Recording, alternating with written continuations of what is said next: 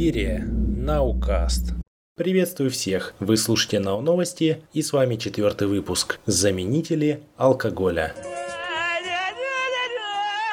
В преддверии выходных спешу сообщить вам новость из Великобритании. Там бывший председатель консультативного совета по злоупотреблению наркотиками Дэвид Нат взялся за непростое дело. Совместно с Имперским колледжем Лондона он собирается создать лекарства, которые воссоздадут ощущение от употребления алкоголя. Алкоголь опасен, спору нет. И речь идет не только об автокатастрофах из-за нетрезвых водителей. Спиртное понижает самоконтроль человека, побуждая его к рискованному поведению.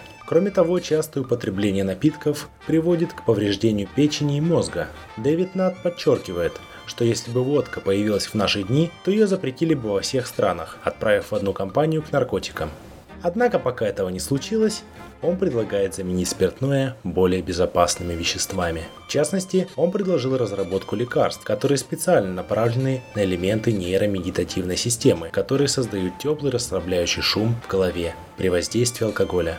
Эти препараты класса бензодиазепинов, которые включают в себя такие препараты, как Xanx и Valium. Над говорит, что такие аппараты могут иметь все преимущества алкоголя и быть лишены всех его недостатков, таких как похмелье. Также, по мнению разработчиков, новое средство не будет вызывать привыкание или вредить здоровью любителей выпить.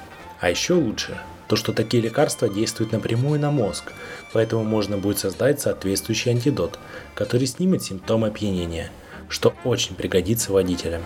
Несмотря на внушительный список достоинств, Дэвид Нат и компания пока испытывают недостаток в спонсорах, однако они не отчаиваются, ведь еще совсем недавно табачные компании даже не думали о производстве электронных сигарет, а сейчас большинство из них делают и продают такие устройства. А пока НАТ испытывает не настоящий алкоголь на себе и надеется привлечь добровольные пожертвования на свой проект.